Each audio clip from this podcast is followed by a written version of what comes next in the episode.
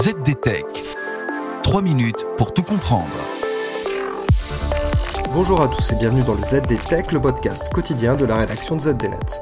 Je m'appelle Louis Adam et aujourd'hui je vais vous raconter l'histoire de Loki, ce rançongiciel qui s'est attaqué à des internautes français dès 2016.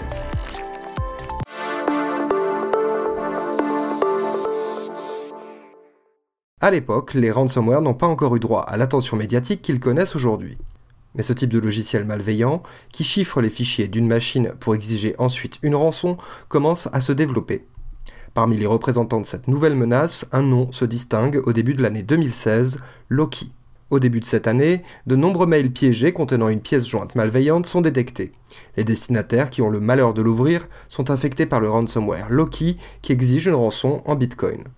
Loki se diffuse dans de nombreux pays, mais ses opérateurs n'hésitent pas à recourir à des mails piégés adaptés à leur cible, en imitant par exemple de fausses factures Free Mobile en France.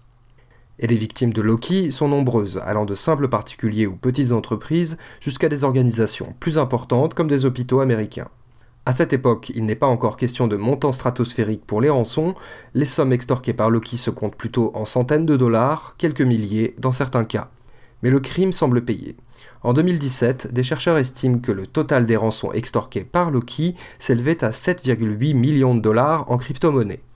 Ce qui distingue Loki, c'est le nombre important de victimes, à l'époque peu préparées face à ce type de menace.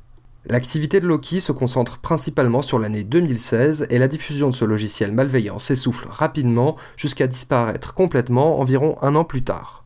Plusieurs plaintes sont déposées par les victimes et des enquêtes sont ouvertes en France, mais les espoirs sont minces. Mais l'affaire va rebondir en France en fin d'année 2017 suite à l'arrestation en Grèce d'un citoyen russe, Alexander Vinik. Celui-ci est accusé par la justice américaine d'avoir tenu une bourse d'échange de crypto-monnaies utilisée pour blanchir des fonds. Mais en début d'année 2018, Vinik est tout d'abord extradé en France. Les autorités françaises souhaitent en effet le juger pour ses activités de blanchiment d'argent, mais l'accusent aussi d'être le cybercriminel derrière le ransomware Loki. Les enquêteurs français ont suivi la piste des rançons versées par les victimes de Loki et sont remontés jusqu'à la plateforme d'Alexander Vinik qui a récolté l'essentiel des sommes extorquées. Vinik est finalement condamné en décembre 2020 à 5 ans de prison pour blanchiment en bande organisée. Mais l'ensemble des charges relatives à l'exploitation du rançongiciel Loki ne sont pas retenues par les juges. Un jugement qui a été confirmé par la suite en appel.